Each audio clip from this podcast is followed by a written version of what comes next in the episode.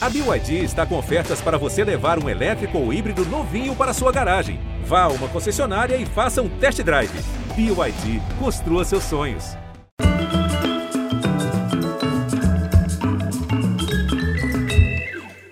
Muito boa noite, sejam bem-vindos à segunda parte de nossa conversa com João Moreira Salles, documentarista que produziu e escreveu uma série de reportagens sobre a Amazônia que agora foram reunidas no livro Arrabalde.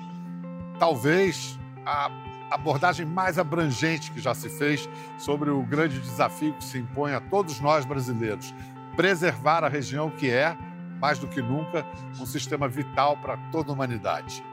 No primeiro programa, exibido ontem e agora disponível no Globoplay, João se perguntava que direito nós temos de destruir a Amazônia em nome de uma ideia de progressos que há tempos não se sustenta. Hoje vamos falar principalmente sobre paisagens futuras, sobre o futuro, sobre uma nova visão de economia e progresso que pode dar ao Brasil o papel de protagonista no mundo. Essa parte da conversa começa destacando um estudo que foi decisivo para entender como se deu e como continua se dando a ocupação destrutiva da Amazônia. Trata-se de um relatório da década de 90, o relatório Governo e Economia na Fronteira Amazônica, que o americano Robert Schneider, economista aposentado do Banco Mundial, publicou em 95 e que transformou a maneira de compreender a destruição desse bioma, influenciando toda uma geração de políticos e ambientalistas. João nos explica agora por quê. Queria que você explicasse de uma maneira breve, ou como você quiser, a importância do estudo do Robert Schneider, desse paper, desse trabalho acadêmico dele que acabou formando uma mentalidade científica, né? de gerações. É, eu não conhecia o Schneider, eu conheci o Schneider durante, durante, a, durante o processo de apuração. Na década de, na década de 80, se formou um consenso entre os ambientalistas, entre os gestores públicos no Brasil, é, que era um consenso de que, de certa maneira, o problema do desmatamento na Amazônia estava resolvido. Por que estava resolvido? Porque o desmatamento na Amazônia tinha sido estimulado pelo governo nessa política de levar brasileiros do sul para o norte, pagando para que eles fossem e pagando para que eles desmatassem, a floresta foi ocupada.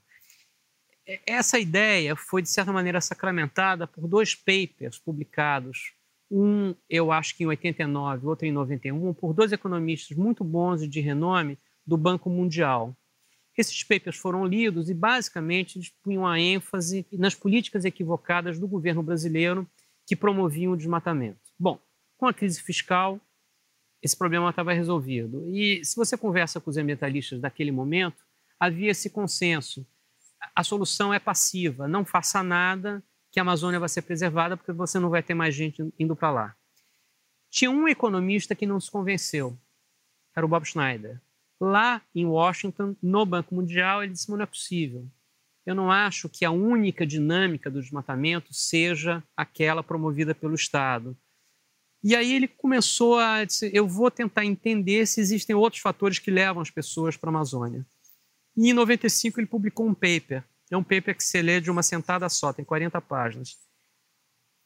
E até onde eu vou, porque eu não sou um especialista no assunto, é talvez o trabalho mais importante sobre a Amazônia desse período porque mudou completamente a percepção de por que, que a Amazônia era devastada. E, o, e, o, basicamente o que o, o que o Schneider disse é o seguinte: não é a política do Estado brasileiro. Ela contribui, sem dúvida nenhuma, mas é uma outra coisa.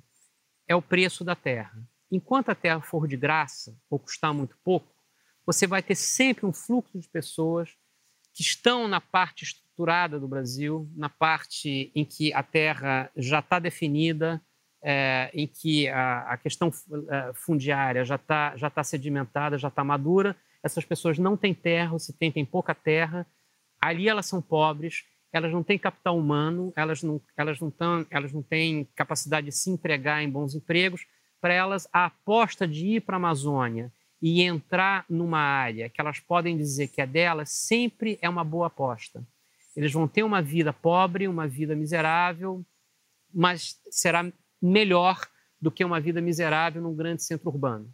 Então, o processo de ocupação da Amazônia é um processo de é, chega o brasileiro pobre, miserável, põe fogo na floresta, vive dos nutrientes da floresta incendiada, esgota o solo e avança.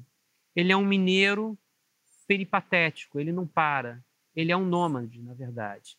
E o nomadismo é possível porque a floresta está sempre adiante dele. Então, ele se adianta à fronteira econômica do país. O país, então, vem e se aproxima da fronteira econômica, trazendo estrada, trazendo infraestrutura, mas ela só levou a infraestrutura até ali porque você já tem agrupamentos humanos que foram largados Brasil afora nas fronteiras e que agora precisam de saúde, e que agora precisam de escola, e que agora precisam de energia.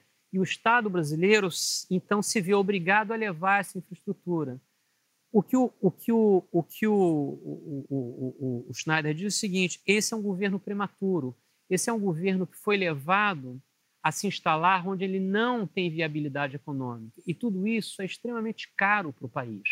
Em vez de você fechar a fronteira, melhorar a infraestrutura, a saúde, a escola, o hospital, a luz, nas áreas já consolidadas, a abertura constante da fronteira é uma aposta na quebra do Estado brasileiro, na produção de comunidades que vão ser sempre transitórias, precárias e pobres, e que a única maneira de você solucionar isso é você fechar a fronteira. Fechar a fronteira significa o quê? Criar unidades de conservação, terras indígenas, tudo aquilo que diz aqui você não pode mais entrar. Quando você diz aqui não posso mais entrar, você se vê obrigado a valorizar a terra que você tem enquanto as ações do Estado brasileiro produzirem uma oferta de terras, a terra já aberta valerá sempre muito pouco. Para que a terra já aberta passe a valer, você precisa dizer: acabou, o estoque de terras é esse, não vai aumentar. E eh, a dinâmica do Bob Schneider, que é uma coisa que se tornou um pouco eh, enfim, é, é, um, é um processo conhecido de, das cidades amazônicas, é o processo de boom-colapso. Quer dizer, quando chega a atividade madeireira, quando chegam as pessoas que derrubam a floresta, vendem a madeira, etc. Tal, num determinado, por um período de tempo, você tem de fato um boom econômico. O, o comércio aquece, é, o, a estalagem, as pessoas ali se, se, se hospedam, o restaurante vende comida, o posto de gasolina vende diesel, etc, etc e tal. E você vive desse boom por 10 anos, por 12 anos, e aí você esgota a região. Todos os recursos são esgotados. E aí toda essa infraestrutura vai embora. E o que sobra é uma cidade fantasma. E o Estado brasileiro precisa continuar lá, porque nem todo mundo vai embora. Continua a ter criança, portanto tem que ter escola. Né? Continua a ter idosos, portanto precisa ter hospital. Continua tendo um comércio, portanto precisa levar comida, portanto precisa de estrada. Então, o Estado se obriga a ter custos em municípios que não deveriam ter sido criados. Uma vez que eles estão criados, não tem jeito, você não pode largar essas pessoas à própria sorte, não é? Mas é inviável para um Estado pobre, feito o Estado brasileiro, numa região da dimensão é, da, da, da, Amazônia, que é maior do que a Europa Ocidental, você dizer, não, em toda a área aberta, eu vou ter que estar presente, é, é inviável. Então você produz miséria, pobreza e o colapso. A desculpa mais comum e esfarrapada é, ah, eles fizeram já na deles, né? A resposta do uh, uh, eles esfarrapada. Fizeram. É. Ah, a Europa destruiu suas florestas, agora é a nossa vez. É o que eu, eu comento só aqui, só a título de ilustração, porque eu acho que o que você chama de responsabilidade de nós brasileiros também é a oportunidade de o Brasil ganhar um Sem papel dúvida. central, Sem dúvida. Sem dúvida. universal, internacional. E aí, a última coisa, é só para deixar claro, as florestas crescem de ano a ano na Europa. É, a cobertura florestal na Alemanha, é, na França, na Europa de um modo geral, na, na comunidade europeia, cresce ano a ano. Eles entenderam o erro que cometeram e agora estão. Agora, tão, eles tão não têm o tesouro que nós temos. Não, Você diz tem. assim: Quer dizer, o, carbo o carbono hoje. O carbono hoje é um bem. que pode se tornar um ativo econômico, sim, já, já, se, já se mede assim. Qual, qual é o projeto que a gente pode abraçar de país para assumir esse, é, esse papel geopolítico mesmo? É, você vê, é, o, o, no século XXI, nenhum tema vai ser tão falado, tão urgente, tão grave quanto o, o, o, o da mudança climática não inventaram até hoje tecnologia melhor para capturar carbono do que uma árvore. Né? É, e, portanto, as soluções naturais para o problema do aquecimento global são as soluções mais eficientes do ponto de vista do custo e do ponto de vista da capacidade de é, capturar carbono outro dia eu participei de uma conversa sobre isso, prevê-se uma explosão no mercado de carbono. O Brasil é um país que pode apresentar essas soluções. Né? É, os serviços ecossistêmicos que uma floresta, que uma floresta é, oferece são serviços que vão ser muito valorizados. Esses mercados ainda estão sendo criados e caberia ao Brasil o papel de organizar esses mercados. Uma outra coisa de que se fala pouco é a biodiversidade. Você não tem captura de carbono se você não tiver biodiversidade, porque a floresta não vive sem a proliferação de espécies que tornam a floresta possível, portanto, tornam as árvores é, é, viáveis. Você capturar carbono de maneira mecânica, por máquinas e tal, e isso evidentemente vai, vai surgir. Hoje em dia, essas, essas, essas tecnologias são muito caras, mas eu acho que em 10 anos ou em 15 anos você vai ter fábricas de captura de carbono espalhadas pelo mundo inteiro. Elas resolvem o problema do carbono, elas não resolvem a questão da biodiversidade. Biodiversidade você precisa ter um mundo natural. Biodiversidade você precisa ter isso que a gente está vendo aqui, você precisa ter floresta. De novo, é o mundo tropical que oferece isso. E você não tem um bioma mais biodiverso do que a Mata Atlântica ou a Amazônia. Então, o Brasil está posicionado para ser um país crucial nas soluções do problema mais grave que é, o, mundo, o mundo vai enfrentar nos, nos próximos 30, 40, 50 anos. O que, que a gente tem feito o contrário disso? A gente tem destruído a galinha dos ovos de ouro, entende? A gente tem destruído a Amazônia é, e, portanto, destruindo a, a, a, a dizer, tem um estudo muito preocupante desse ano de uma pesquisadora da, é, da USP, do INPE, desculpa, que já identificou em quatro pontos da Amazônia é, regiões em que a floresta emite mais carbono do que captura. Quer dizer, a floresta, que sempre foi um sorvedouro de carbono, está se tornando um emissor de carbono por causa do desmatamento, por causa das... Então, daqui a pouco, ao invés de ser a solução, ela vai ser o problema, né? causado pela, pela, pela, pela, enfim, pela violência da destruição. E uma coisa que é importante dizer também, um argumento que eu ouço muito, é assim, não, mas as pessoas precisam comer, né? As pessoas precisam de renda. Você tem toda a razão, elas precisam comer, elas precisam de renda. Você tem 25 milhões de pessoas na Amazônia. Agora, é preciso que fique muito claro que o desmatamento não está dando emprego. Nas áreas desmatadas na Amazônia, demógrafos ligados ao IFMG identificaram que nas zonas desmatadas da Amazônia você já tem uma migração negativa, você tem uma diminuição da população, porque é tão miserável que as pessoas vão embora. Então, são terras, são terras que enriquecem pouquíssimos brasileiros que estão roubando terra pública, porque esse desmatamento acontece em terra pública, terra minha, sua, de quem está assistindo a gente, né? É, e que, portanto, privatizam uma terra. A especulação imobiliária, como, como qualquer outra, é, para quem mora no Rio de Janeiro, não é diferente do que as milícias fazem nas áreas de, de encosta do Rio de Janeiro. Você ocupa, você diz que é seu, você faz um prédio provavelmente vai cair mais à frente, como aconteceu na Musema, e, é, e, e, e o que você deixa para trás é doença, pobreza, enfim, é, e uma paisagem devastada, incapaz de entrar no jogo da biodiversidade, da captura de carbono, que é o grande jogo do século do século 21. E na Amazônia hoje em dia a pecuária, por exemplo, é, emprega menos do que empregava em 2010. Quer dizer, você tem uma perda de empregos na pecuária e no agronegócio. Então, assim, a ideia de dizer que a Amazônia está sendo destruída porque é preciso plantar e é preciso colocar gado e é preciso, preciso gerar renda, é o contrário disso que está acontecendo. E o resultado disso tudo é que a Amazônia, apesar dela já ter sido devastada em 20%, ela se tornou, nos últimos 50 anos, mais pobre do que o resto do Brasil. Dado isso, que é, são evidências, dado a um, a um, modelo econômico aí que se anuncia para o século XXI, mas a gente ainda está vivendo sobre outro modelo econômico, sobre, né, são dois modelos que estão superpostos, digamos assim, a gente espera que esteja.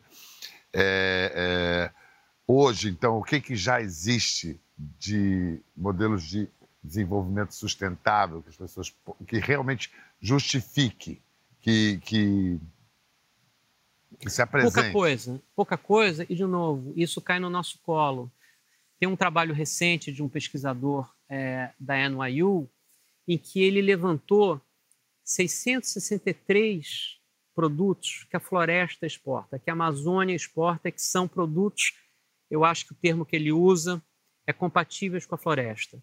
Falando de açaí, estou falando de pimenta, estou falando de castanha de, de cacau e muitos outros. Pois bem, Desses produtos, desses, desses 663 produtos, movimentam no mundo 150 bilhões com B, 150 bilhões de dólares. A Amazônia participa com menos de 1% disso. Por quê? Porque nunca houve um esforço do Estado brasileiro de desenvolver essas cadeias de valor.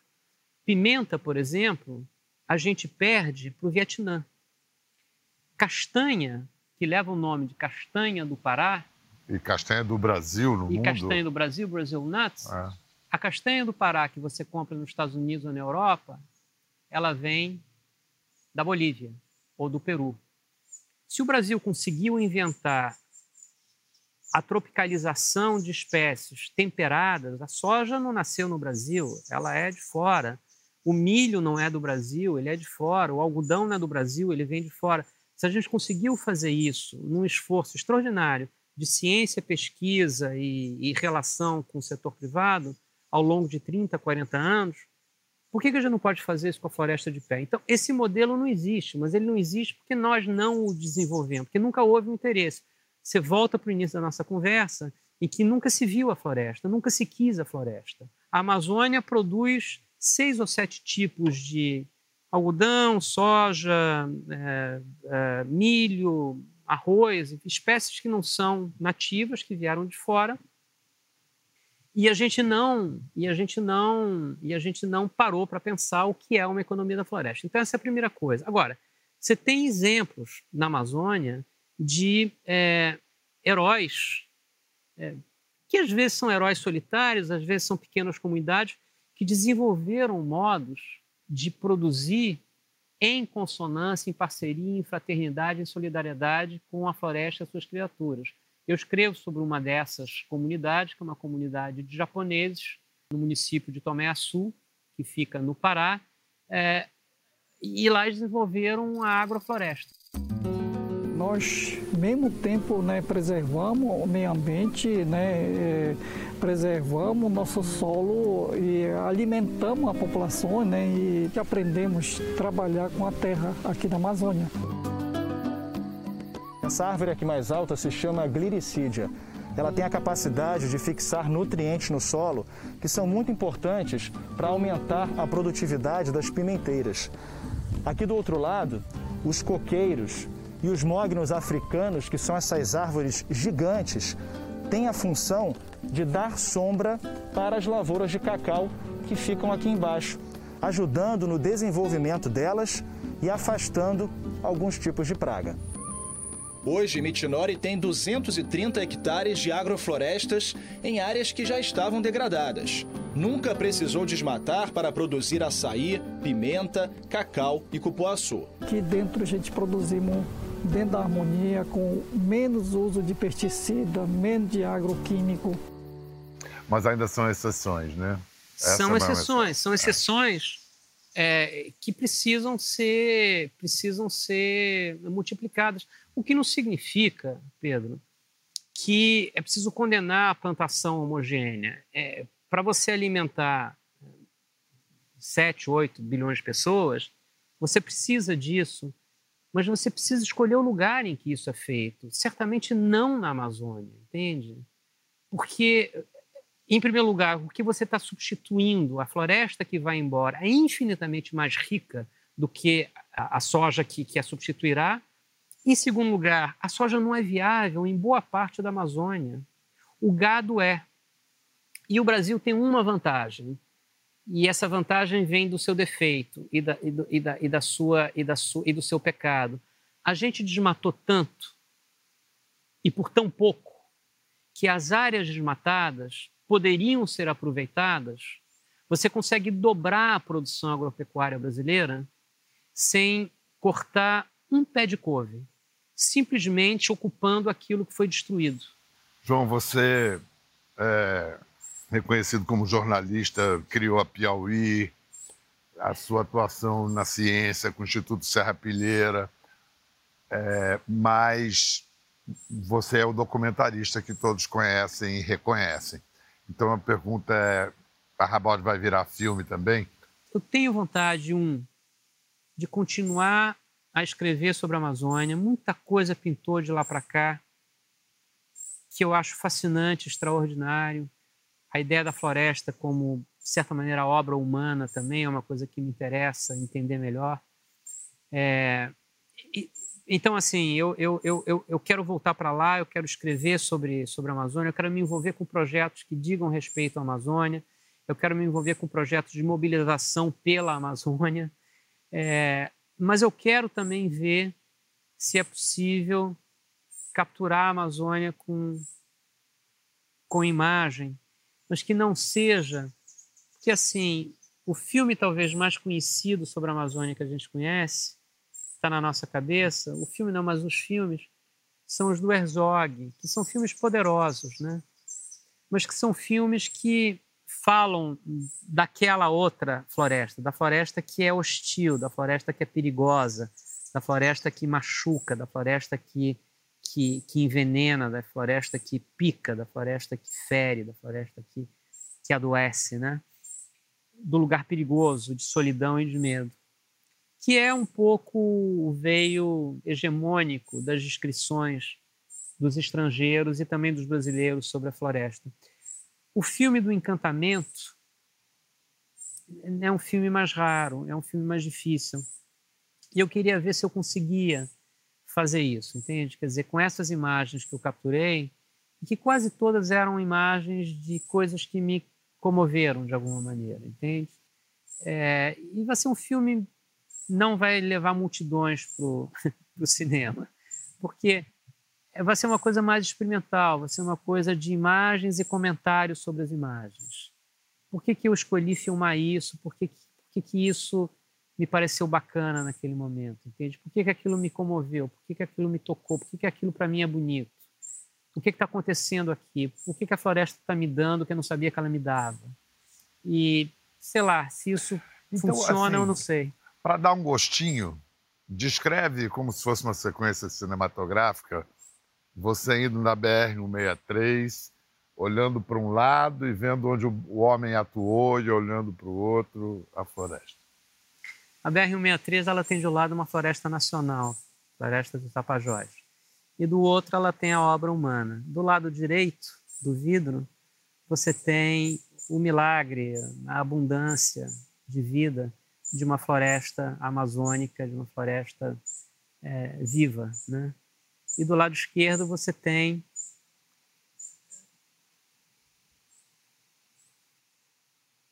nada. Agora é preciso descrever esse nada. Esse é um nada que tentou ser alguma coisa e não conseguiu.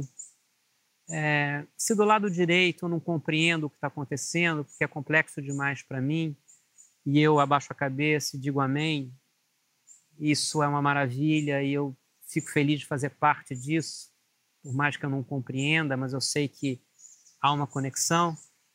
No lado esquerdo eu compreendo tudo e me entristece profundamente compreender que essa é uma ação de pessoas que pertencem à minha espécie e que são como eu, entende?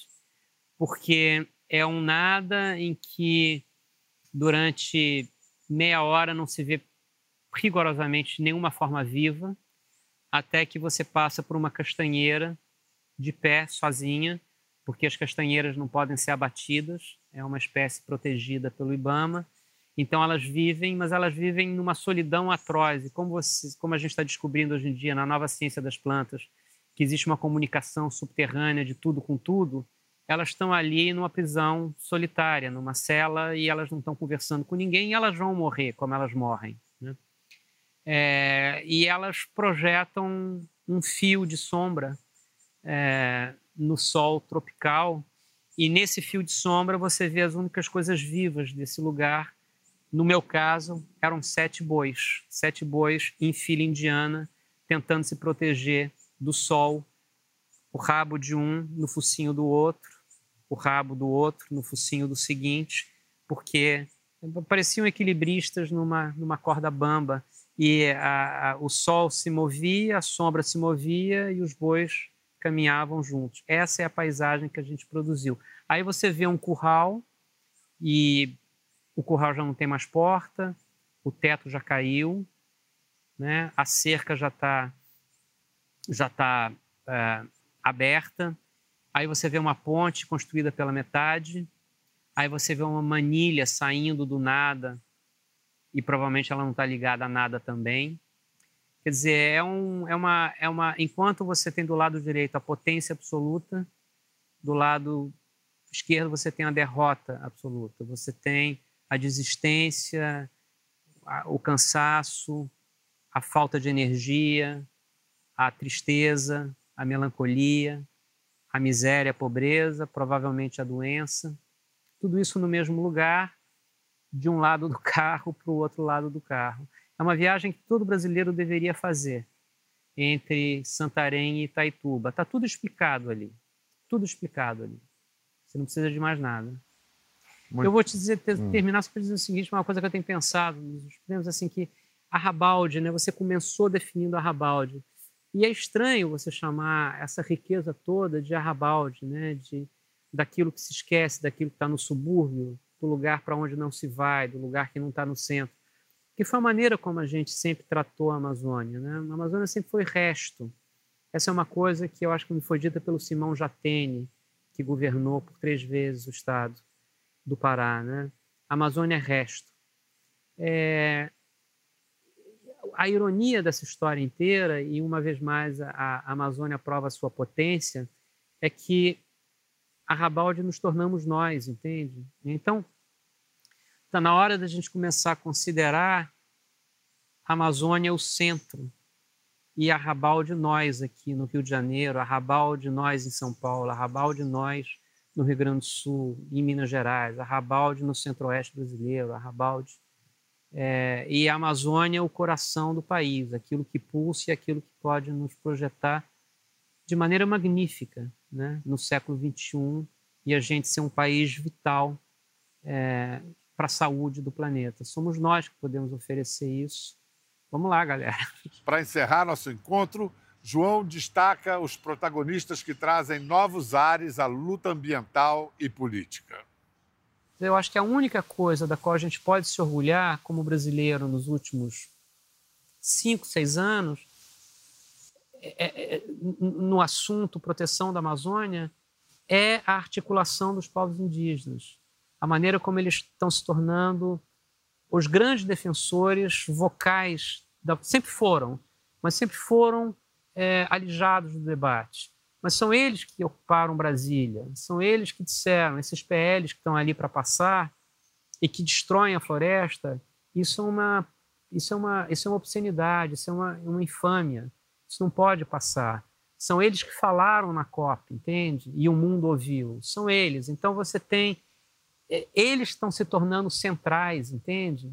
E nós, brasileiros, brancos, enfim, europeus, vindos do Sul, etc. e tal, a gente precisa ouvir, entende? Porque quem está dizendo a verdade de forma potente são os povos da floresta em relação a isso que é o mundo deles e que é, é um mundo sem o qual o mundo não existe. Essencialmente é isso que está acontecendo. E tudo isso eu acho muito bom. Tem coisas boas acontecendo.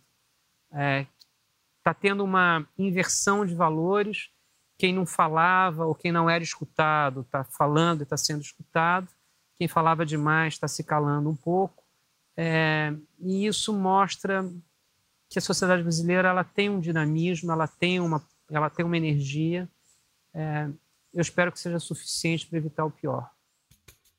A gente encerra essa conversa agradecendo a João Moreira Salles pela imensa contribuição ao debate sobre a Amazônia e ouvindo um dos protagonistas indígenas que estão fazendo a diferença, Chai Suruí, que no ano passado, com apenas 25 anos, roubou a cena com seu discurso na abertura da 26ª Conferência das Nações Unidas sobre mudança climática, em Glasgow, na Escócia. Chai é personagem do novo documentário de João Moreira Salles, que está em fase de produção. É uma figura que ainda vamos ver e ouvir muito, mas que por hora a gente fica com um aperitivo. Ouçam a brilhante Chai Surui. Até mais. While you are closing your eyes to reality, the land defender Ariel my friend since I was a kid was murdered for protecting the forest. Indigenous peoples are in the front line of the climate emergency, and we must be at the center of the decisions happening here. We have ideas to postpone the end of the world. Let us stop emptying lies and fake promises. Let us end the pollution of hollow words and let us fight for a livable future and present. It's always necessary to believe the dream is possible. May our utopia be a future on earth. Thank you. Ficou curioso para ver as imagens do programa? Entre no Globoplay. Até a próxima.